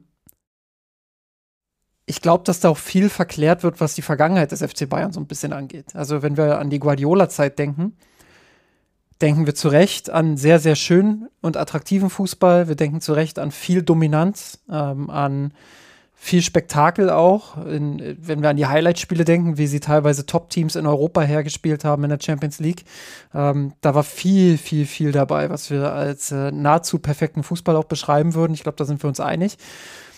Aber da war eben auch immer wieder im Bundesliga-Alltag einiges dabei, wo die Bayern, sage ich mal, souverän gewonnen haben, aber ohne den ganz großen Glanz. Und ähm, klar, Tuchel ist noch lange nicht bei diesen Höhen, die, die damals erreicht wurden. Das ist auch äh, schwierig aus dem, was jetzt in der Vergangenheit passiert ist, ähm, da relativ schnell hinzukommen. Auch zu dieser Spielweise, die ja komplett gegensätzlich zu dem ist, ähm, was, was der FC Bayern zuvor jetzt äh, eben auch gezeigt hat. Äh, da hinzukommen, nicht so einfach. Das muss man ihm lassen. Ähm, aber wenn wir dann so ein Spiel wie gegen Freiburg sehen, dann muss ich sagen, so vom, vom Spielrhythmus her, von, von der Bewegung auf dem Platz her, vom, von der Kontrolle her, von der grundsätzlichen Kontrolle, von der Dominanz, ähm, war schon so ein, so ein bisschen so äh, ein kleines Flashback da, zumindest zu den Spielen, ähm, wo man damals gesagt hat, das waren, das waren Arbeitssiege unter Pep Guardiola, ähm, die natürlich auch spielerisch in Anführungsstrichen leicht ähm, erspielt wurden. Aber ja, weißt du, worauf ich hinaus will? Also dieses, unbedingt. Dieses ich würde sogar noch was ergänzen. Ich finde, das ist ein super wichtiger Punkt. Ähm, wenn du mal erstens genau Punkt, wie du es gesagt hast, auch da war nicht alles Gold, was glänzte, wenn auch schon ziemlich viel Gold war. Es war schon ziemlich äh, genial. Aber noch ein ganz anderer wichtiger Punkt ist ja immer, der Mensch bewusst oder unbewusst vergleicht. Er vergleicht mit den Erwartungen oder mit dem, was er von vorher kennt. Und jetzt denke ich nochmal zurück. Wir alle waren, wie soll ich sagen, wir kannten guten Fußball gar nicht, außer aus dem Fernsehen von den Mannschaften von Pep Guardiola oder Johann Cruyff oder sonst wo oder von äh, Arrigo Sacchi oder jedenfalls äh, die meisten waren irgendwo aus Südeuropa, die irgendwann in den 90ern und 2000ern richtig, richtig geilen Fußball gespielt haben. Bevor Heintges und Guardiola auf der Basis von Van Raal den FC Bayern da einfach in eine voll, völlig neue Ebene geschoben haben, äh, da war das der Ottmar Hitzfeld FC Bayern das war das der, und die waren gut, aber nie spektakulär, die haben nie begeisternd gespielt. Das war, ne, da, daher kamen die Begriffe Dusel Bayern, weil Bayern unter Hitzfeld die Spiele 2-1 gewonnen hatte durch einen äh, abgefällten Schuss in der 89. Minute.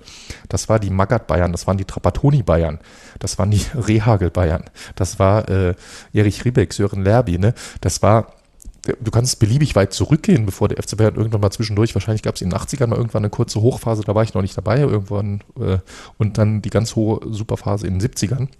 Aber der FC Bayern der Neuzeit, bevor, wir hatten ja letzte Woche schon ein bisschen drüber gesprochen, über den, in Anführungszeichen, Unfall Louis van Gaal und äh, was der mit seiner Spielidee in diesen Verein reingebracht hat. Das heißt, die Erwartungshaltung von uns allen, die auch damals noch zehn Jahre jünger waren, die da auf einmal gesehen haben, was macht Pep Guardiola und was macht Jupp Heynckes da, äh, was, was für einen Fußball kann man spielen? Das, das, das, das war ja einfach völlig neues Erlebnis für uns.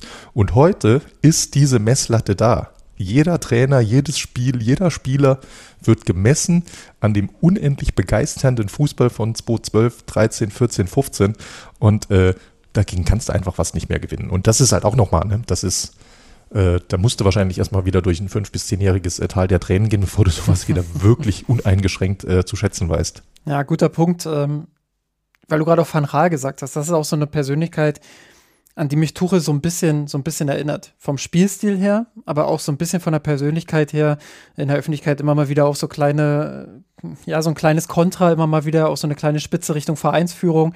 Also sich da auch nicht zu schade, Dinge relativ klar aus, ja. auszusprechen. Ähm, so ein Querkopf halt, sage ich mal.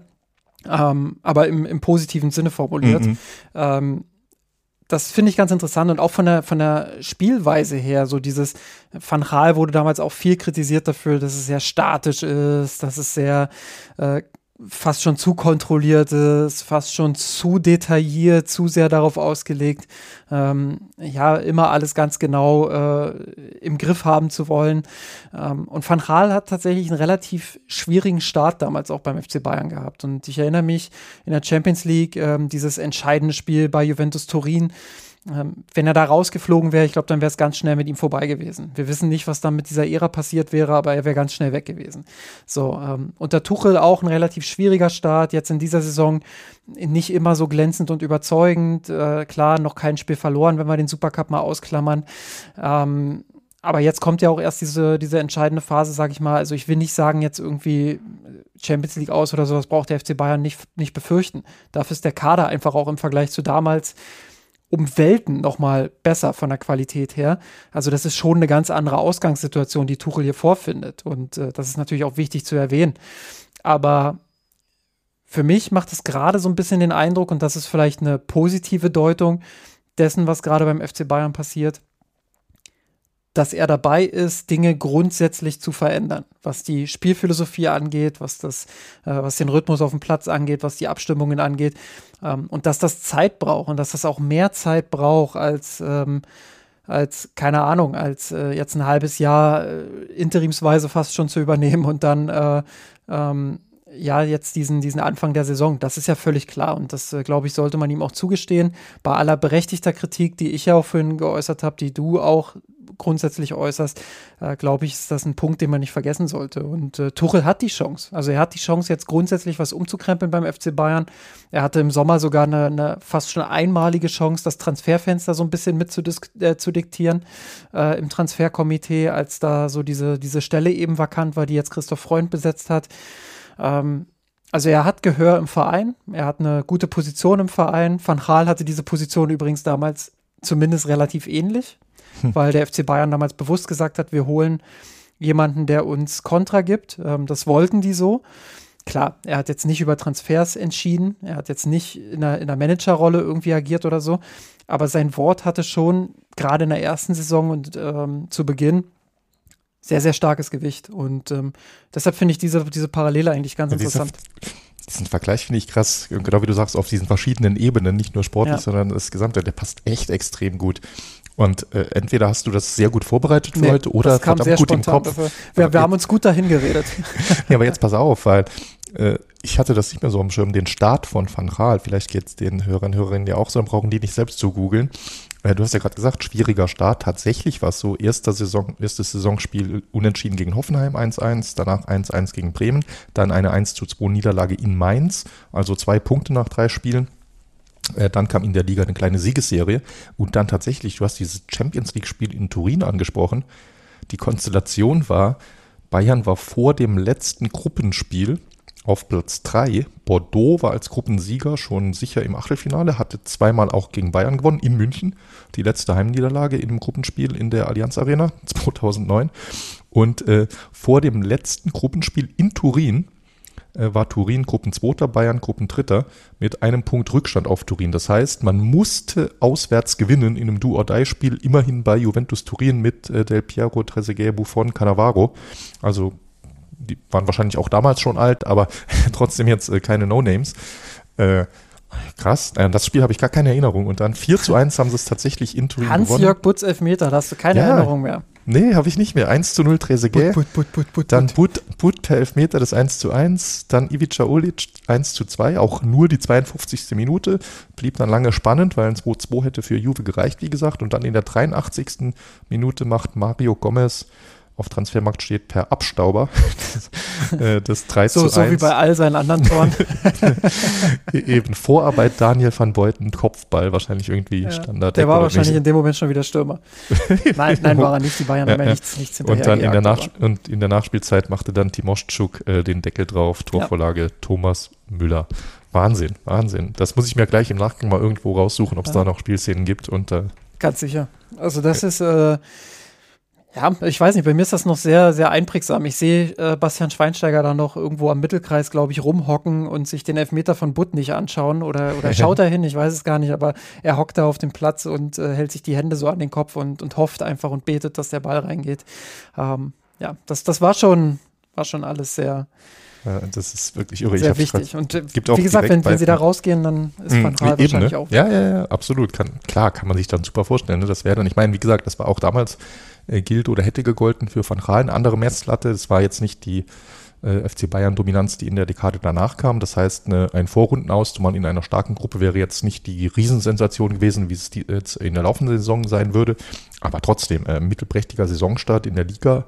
Nee, Und aber das dann- ist ja auch der Nachteil, den du Eben, hast ne? als jemand, der, der, äh, der sich, der es sich erlaubt, auch gegen die Vereinsführung zu Mhm. schießen. Solange du die Genau. Ergebnisse lieferst und solange du erfolgreich bist mit dem, was du tust, wirst du nie einen Uli Hoeneß erleben, wirst du nie einen, äh, jetzt Jan-Christian Dresen äh, erleben, der öffentlich sich da irgendwo gegen den Trainer positioniert. Aber sobald dann eine Phase kommt, wo es wirklich so gar nicht läuft, wo du vielleicht mal drei Spiele am Stück verlierst oder so, Mhm. wo der ein oder andere Spieler unzufrieden äh, wird, wo auf einmal der, der Maulwurf an der Sebener Straße wieder auftaucht und äh, all solches Zeug, dann, dann hast du wirklich FC Hollywood.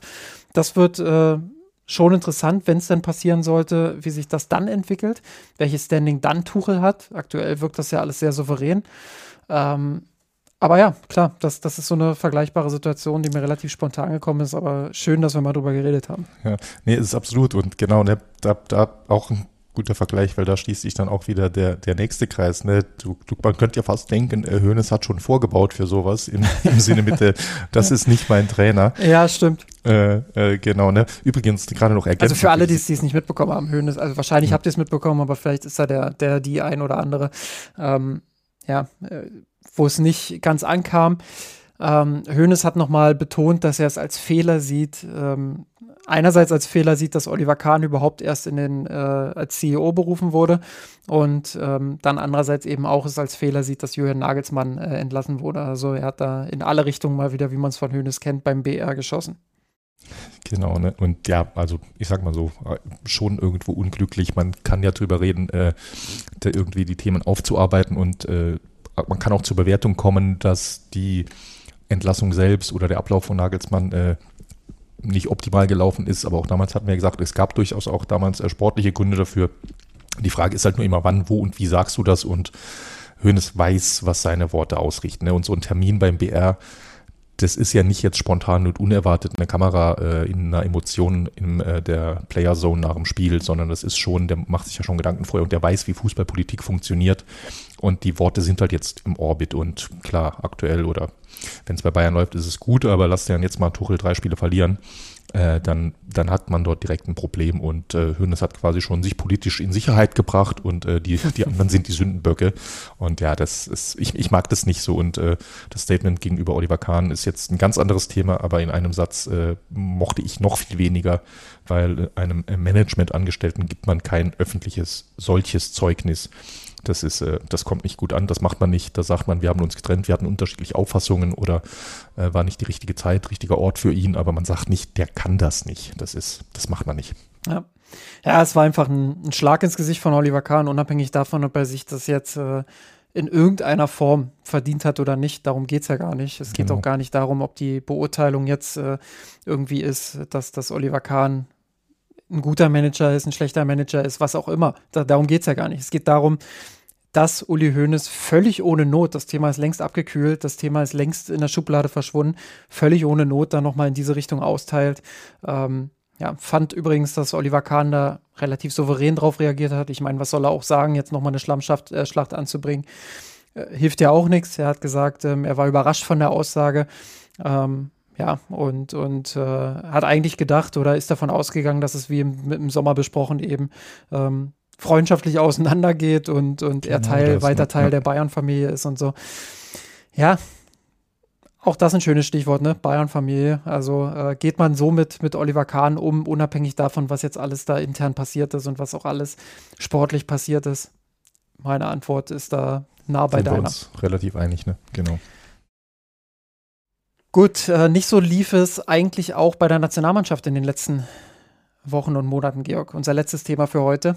Ähm, hoffe, du hast noch ein bisschen Zeit mitgebracht. Für Ähm, Julia Nagelsmann immer.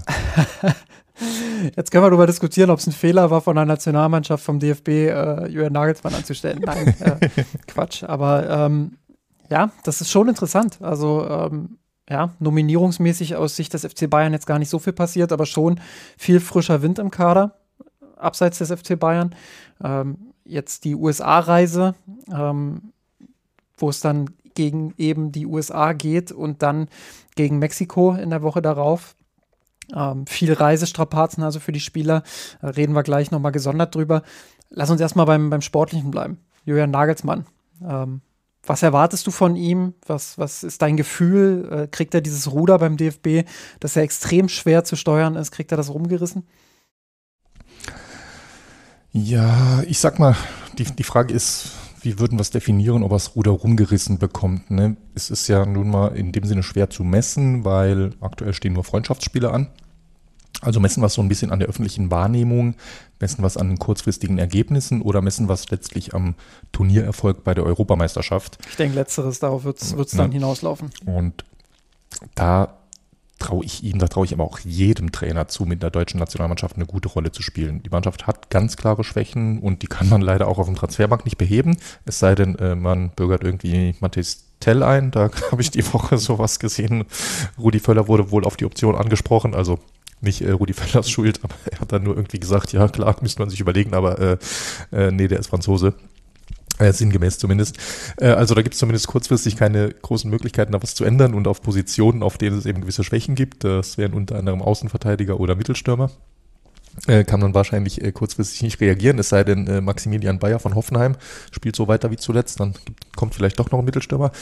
Ähm, und umgekehrt, äh, ich glaube, äh, fünf der sechs besten Spieler der Mannschaft spielen alle im zentralen Mittelfeld, was dort eben ein besonderes Problem ist, wo du als Trainer, wo ich, ich weiß gar nicht, was, welches Problem als Trainer ich äh, lieber hätte. Ähm, also das ist, ist nicht optimal, aber umgekehrt ist und bleibt das eine Mannschaft, die einfach gut ist. Wir reden hier über äh, Würz, Musiala, Gündogan, Kimmich und mit diesen vier, da kannst du sieben Regionalligaspieler daneben stellen. da, da, die können Fußball spielen. Punkt. Und auch andere, ne? Äh, Hofmann, äh, Schlotterbeck, Hummels, egal wer da aufläuft. Der Schlotterbeck ist jetzt gar nicht dabei, aber äh, Ter Stegen bin ich Riesenfan von Manuel Neuer, wenn er wieder zurückkommt und in Form kommt.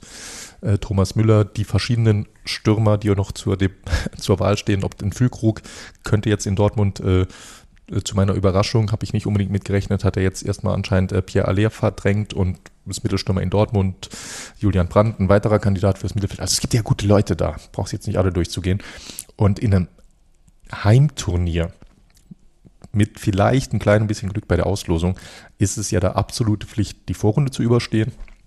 Und dann hat man logischerweise auch im Achtelfinale ein Heimspiel. Hey, und dann Achtelfinale, Viertelfinale, äh, einmal Glück, einmal besser sein und dann stehst du im Halbfinale und das Turnier war okay. Und das ist schon meine Erwartung an ihn, aber da gehe ich auch von aus. Ja, ich weiß gar nicht, ob man von Halbfinale ausgeht. Klar, du hast die Komponenten genannt. Glück brauchst du ein bisschen, äh, gehört zu so einem Turnier immer dazu. Ich glaube, die deutsche Nationalmannschaft braucht noch ein bisschen mehr Glück. Ich äh, glaube schon, dass sie sich, ja, ich glaube schon, dass sie sich trotz der Namen, die du alle genannt hast, ähm, dass sie sich das jetzt auch so ein bisschen erarbeitet hat. Ähm, das kann auch was Positives sein. Ich meine, wir haben das bei der, bei der Nationalmannschaft der Frauen auch gesehen, ähm, die bei der Europameisterschaft 2022 alle überrascht haben, obwohl vorher keiner irgendwas von denen erwartet hat, weil ähm, einfach nichts zusammenlief und weil die, weil die Ergebnisse vorher nicht gut waren, weil der Fußball einfach auch nicht gut war, den sie gespielt haben. Und dann haben sie diese leichte Außenseiterrolle ähm, ziemlich gut auch genutzt und ähm, ich finde, Nagelsmann hat da auch einen guten Spirit jetzt reingebracht.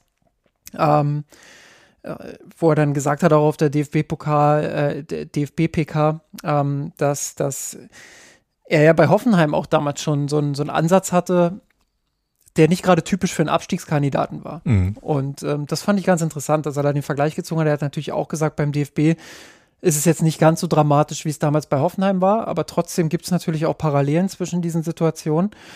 Und ich glaube, Nagelsmann muss es einfach schaffen, A, natürlich fußballerisch ähm, eine Linie zu ziehen zwischen diesen verschiedenen Spielertypen, die der Kader hat, ähm, das dann auf den Platz zu bringen, dass, dass die Spieler das auch umsetzen können.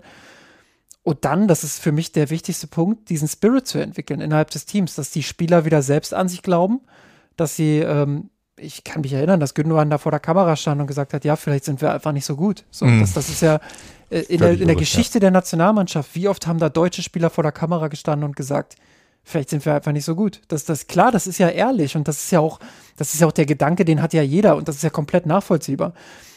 Aber du hast es ja gesagt, individuell, was steht da eigentlich auf dem Platz? das ist ja, das ist ja Wahnsinn, wo die alle spielen und äh, was für eine Qualität die auch bei ihren Clubs teilweise zeigen. So, und das zusammenzubringen, plus diesen Spirit wieder zu entwickeln, dass dieses Team zusammenarbeitet, dass sie, dass sie an sich glauben, ähm, ja, dass sie vielleicht auch merken, hey, hier bewegt sich gerade was bei uns.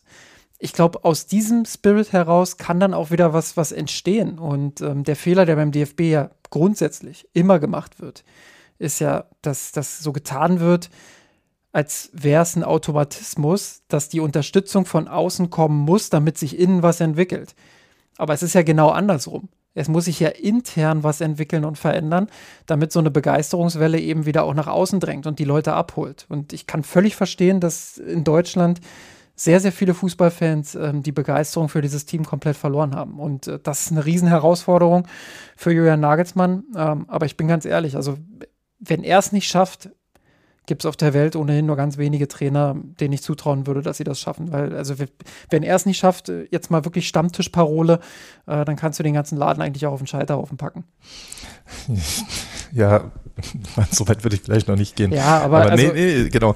Ich halte halt, ich halt einfach sehr viel von ihm, vom, vom Fachlichen her. Ich glaube, dass er reflektiert ist, dass er, dass er jemand ist, der aus seinen äh, Fehlern, die er beim FC Bayern auch gemacht hat, äh, was das Zwischenmenschliche anging, was vielleicht auch ähm, ja, die Art und Weise vom Umgang her ähm, mit den Spielern unter anderem teilweise, ähm, dass er das reflektiert, analysiert hat auch ähm, und das, das kaufe ich ihm ab und, und ich glaube einfach, dass er die Qualität hat, ähm, das rumzureißen und, und ja, dass er ähm, nach dieser Bayernzeit, die unglücklich für ihn verlief, keineswegs jetzt irgendwie katastrophal, aber unglücklich verlief, ähm, ja, dass er dass er daraus stärker zurückkommt. Und ja, das ist auf jeden Fall mal eine Herausforderung für ihn. Da, da, vielleicht noch zwei, drei Belege für das, was du sagst. Er wirkt da sehr reflektiert, finde ich nämlich auch. Also man bekommt ja eh immer nur ein, äh, ein Happen an Informationen mit, aber was man ja mitbekommt, man so an zwei, drei Personalien durchgespielt. Zum einen, dass er direkt aktiv auf Manuel Neuer zugegangen ist, ihm keine absurden Versprechungen gemacht hat, aber auch umgekehrt nicht irgendwie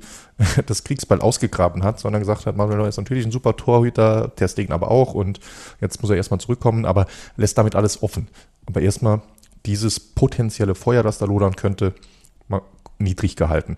Dass er Gündogan als Kapitän behält, ich hatte ja eigentlich fest damit gerechnet, dass es Kimmich wird und hätte es eigentlich auch gehofft und gefeiert. Das war super aber, smart von ihm. Aber ist super smart von ihm. Genau das. Also ne, da auch mal vielleicht eben. die Hintergrundgeschichte. Ihm, ihm wurde ja beim FC Bayern vorgeworfen, dass er, dass er ein zu enges Verhältnis zu Kimmich hat. Also da gab es unter anderem auch, dass sie zusammen Weihnachten verbracht haben etc ganz ehrlich, mir persönlich natürlich völlig egal, soll doch ein Trainer mit seinem Spieler irgendwie äh, Weihnachten verbringen.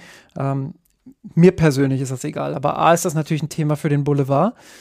Und B jeder, der schon mal irgendwo in der Kreisliga in der Mannschaft gespielt hat und äh, in der Mannschaft gespielt hat, wo halt ein Trainer eine besondere Beziehung zu seinem Kapitän oder zu irgendeinem, irgendeinem anderen Spieler hat, der wird mitbekommen haben, dass das einfach in der Kabine trotzdem auch irgendwann Thema ist. In irgendeiner Form. Und sei es spätestens dann, wenn der Spieler eben nicht mehr diese Leistungen bringt, die ihn un unantastbar machen. So. Und äh, ich als jemand, der, der in der Jugend äh, von seinem eigenen Vater trainiert wurde, ähm, kann da ein Lied von singen. Also, ähm, heißt, heißt dein Vater zufällig Dardai oder? ja, ich bin einer von, äh, von, du bist einer von, ein, einer von 45 Dardais, die aktuell im Profigeschäft äh, tätig sind. Ähm, nein, ähm, aber das ist einfach dann Thema. Und da jetzt zu sagen, sich diese Baustelle nicht sofort wieder aufzumachen, sondern zu sagen, hey, Gündogan ist ein super Kapitän, er hat das bei Manchester City gemacht. Warum sollte der nicht auch mein Kapitän sein? Ähm, auch zuerst mit Gündogan darüber zu sprechen. Mhm smart. Also Eben, genau, ne, das, das meine ich. Und auch dann noch äh, weg von dem Personellen hin aufs Taktische da schwebt ja auch im Raum, ja, Nagelsmann ist doch eigentlich so sehr nerdiger Trainer mit sehr komplexen Spielideen. Geht das überhaupt? Auch da ist er proaktiv direkt auf dieses Thema, hat das aufgegriffen, hat gesagt, Leute, ich weiß doch, dass ich hier Nationaltrainer bin und weniger Zeit habe als in eine, mit einer Vereinsmannschaft. Ja. Natürlich werde ich hier keine ganz komplexen Dinge einstudieren, sondern alles äh, eine Ebene einfacher und simpler halten. Und insofern das sind schon Zeichen, das ist keine Garantie, dass es auch dann im äh, täglichen äh, passen wird, aber das sind schon sehr gute Vorzeichen, die genau was du gesagt hast, darauf hindeuten, dass er da sehr reflektiert hat, äh, was vielleicht schlecht gelaufen ist und was man ändern kann. Und das, das wirkt alles sehr clever und sehr durchdacht von ihm. Und insofern sind es erstmal gute Vorzeichen. Und dann für ihn und das Team dürfte die USA-Reise jetzt auch richtig gut sein. Gerade so eine Reise auf einen anderen Kontinent mit allen Beschwerlichkeiten, äh, Flug, Zeitumstellung, aber alles, was dazugehört, dort danach Landung gemeinsam äh, und sei es, dass sie gemeinsam in ein Burger-Restaurant gehen und dann dort einfach äh, Zeit gemeinsam verbringen im Hotel und auf, im Bus und auf dem Trainingsplatz. Das ist natürlich ganz wichtig für ihn jetzt, um das Team kennenzulernen als neuer Trainer, dass da jetzt wirklich einmal diese zwei Wochen intensives Beschnuppern ist und äh, viel miteinander reden, austauschen. Also für einen neuen Trainer ist das ein perfekter Einstand für einen Nationaltrainer, diese Reise zu haben. Nicht nur diese Länderspielpause, sondern das kombiniert mit einer Reise. Äh, das dürfte dazu beitragen, das Team da wirklich äh, als Team zusammenwachsen zu lassen. Ja, und äh, beim FC Bayern ist man darüber anscheinend nicht ganz so glücklich. Du hast gerade gesagt, klar, für, für das DFB-Team super, aber Jetlag, viel Reisen, Müdigkeit durch die Reisen. Ähm, jeder Spieler geht damit natürlich auch wieder anders um. Kann natürlich sein, dass der eine fünf, sechs Tage braucht, um wieder fit zu werden, der andere ist sofort wieder da. Äh, Thomas Tuchel hat sich relativ deutlich dazu geäußert, er hat auch gesagt, dass er dass er das nicht gut findet, ähm, dass das auch nicht abgesprochen wurde ähm, mit ihm etc. Ähm, was hältst du von den Aussagen und wie bewertest du die, die USA-Reise an sich? Ja, genau. Ne? Also, dass das mit ihm nicht abgesprochen wurde, liegt vielleicht daran, dass die Reise geplant wurde, als er noch Trainer von Chelsea war. Und insofern weiß ich jetzt nicht, obwohl falls er noch Trainer von Chelsea war, dann hätte es vielleicht damals auf Harvards zugetroffen, aber ihn oder, oder, und oder Timo Werner. Aber ich finde es trotzdem okay, dass der DFB eine Reise plant, um einen äh, Trainer von äh, Chelsea zu fragen. Äh, Spaß beiseite, er moniert ja damit äh, aus seiner Trainersicht, dass jetzt hier er die Spieler zum einen nicht nur zwei Wochen abgeben muss oder fast zwei Wochen, und eine Reise auf einen anderen Kontinent, äh, Zeitumstellung, Jetlag, das ist natürlich ein Thema. Und als Trainer wäre ich da auch erstmal nicht happy. Jetzt kommt das große Aber.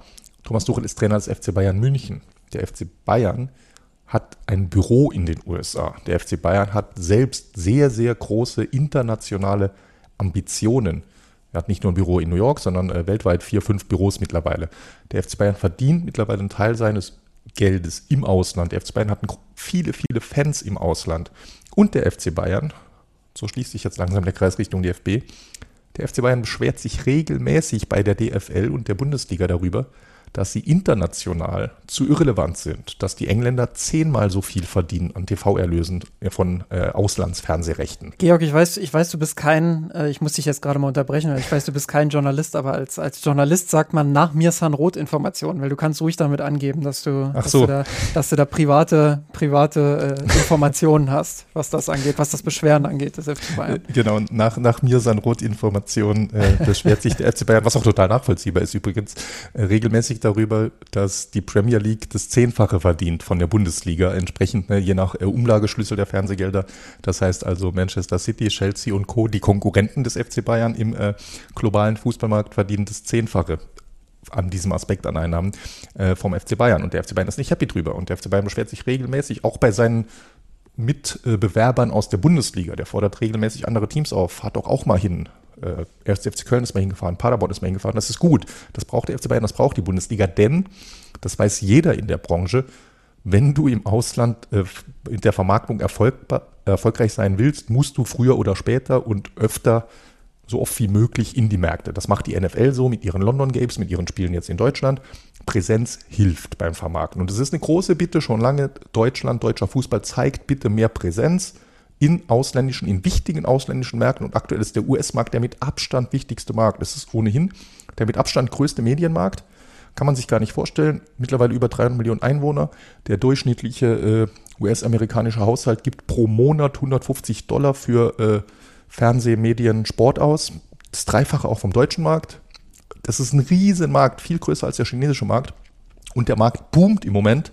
Alles so ein bisschen im Hinblick äh, mit Aussicht auf die Weltmeisterschaft, die in den USA und äh, Mexiko und Kanada stattfinden wird. Also auf diesem Markt präsent zu sein, das ist 100 Prozent das, was der FC Bayern als Verein, als AG will. Und dann ist es ein bisschen unglücklich, dass der Trainer, der leitende Angestellte des FC Bayern, ähm, ja, auf einer relativ naiven und äh, undurchdachten Art, nicht wirklich reflektierten Art und Weise äh, das so kritisiert. Also finde ich nicht gut, hätte er sich sparen können. Obwohl ich ihn persönlich als Trainer verstehe, aber er ist halt nun darauf auch, wollte ich, äh, Darauf wollte ich gerade hinaus. Ne? Äh, vielleicht das auch nochmal aus, ausführen. Als Trainer natürlich absolut nachvollziehbar. Ich meine, äh, gerade als Trainer in seiner Situation, viele verletzte Spieler gerade, ähm, sportlich nicht so hundertprozentig rund, mit einer Entwicklung, aber nicht so hundertprozentig rund.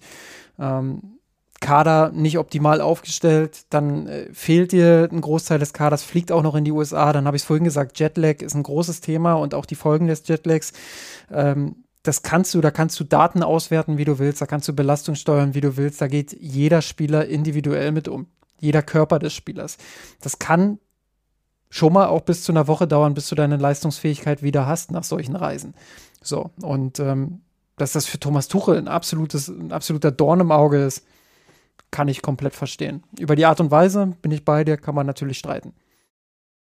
Genau, ne? also wie gesagt, alles, wie du es gerade gesagt hast, ne? gerade ja, er kommt langsam ins Laufen, es läuft gut und da muss er jetzt quasi sein Team wieder abgeben, in Anführungszeichen, und hat, sieht schon voraus, dass sie in irgendwie nicht optimaler Verfassung zurückkommen. Klar, nachvollziehbar, aber wie gesagt, äh, gerade dieses, weißt du, dieses bisschen beleidigt sein, uns hat mal wieder keiner gefragt, äh, das, das hat mich halt geärgert. Wenn er einfach nur sagt, natürlich ist es unglücklich und schlecht für mich und ich hätte mir gewünscht, die Spieler sind da, aber so funktioniert halt nun mal erst das Geschäft dann ist ja alles okay. Aber, aber wie gesagt, ist jetzt auch kein, kein Riesending. Ich fand nur, gerade weil ich so drüber gestolpert bin, über dieses, äh, mich hat mal wieder keiner gefragt. da habe ich gedacht, äh, doch, doch, doch, Thomas, eigentlich schon. In, indirekt sind deine Vorgesetzten die Initiatoren dieser Reise. das ist doch ein schönes Schlusswort, Georg. Ähm, machen wir doch den Deckel drauf für heute, wie, wie Chris es immer so schön äh, zu sagen pflegt. Und ähm, ja, hat sehr viel Spaß gemacht, mit dir über äh, diverse Themen zu sprechen. Ich habe es eingangs erwähnt, Länderspielpause gibt nicht so viele Themen her, aber wir haben doch einiges zusammengekratzt bekommen, was natürlich in der Natur der Sache des deutschen Rekordmeisters liegt. Insofern, ähm, ja, vielen Dank für deine Zeit. Ich danke allen, die sich die Zeit nehmen und uns zuhören. Und wenn euch äh, dieser Podcast am Herzen liegt und ihr vielleicht äh, uns auch unterstützen möchtet finanziell bei der Finanzierung ähm, des Servers für den Blog, für den Podcast, ähm, äh, Equipment, ähm, Software zur Aufnahme, Software, um das äh, in, in den Orbit zu schießen, ähm, etc. pp. Da kommt ja doch einiges immer wieder auf uns zu. Ähm, wenn ihr uns dabei unterstützen wollt, dann schaut vorbei auf patreon.com slash mirsanrot. Dort könnt ihr das tun, könnt uns ja was zurückgeben für für, die wöchentliche Arbeit, die wir hier leisten, äh, neben unseren eigentlichen Berufen. Ähm, da würden wir uns sehr drüber freuen und ihr würdet auch euren Beitrag dazu leisten, dass Mirsan Roth möglichst, möglichst noch sehr, sehr lange bestehen bleibt. Und ja, wie gesagt, wir werden als Gegenleistung daran arbeiten, ähm, unser Mirsan Rot 11.0, Mirsan Rot Ahead, wie auch immer wir es nennen werden, ähm, ja, weiter voranzutreiben und hier und da wieder Fortschritte zu machen und vor allem was den, was den Content angeht, äh, ja, wieder so ein bisschen hochzufahren. Nochmal danke, Georg, und wir hören uns dann wieder nächste Woche wahrscheinlich. Bis dann, ciao. Servus.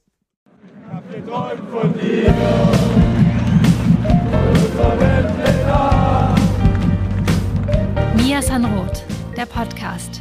Falls es euch gefallen hat, abonniert uns und hinterlasst uns eine Bewertung in den einschlägigen Podcatchern eurer Wahl.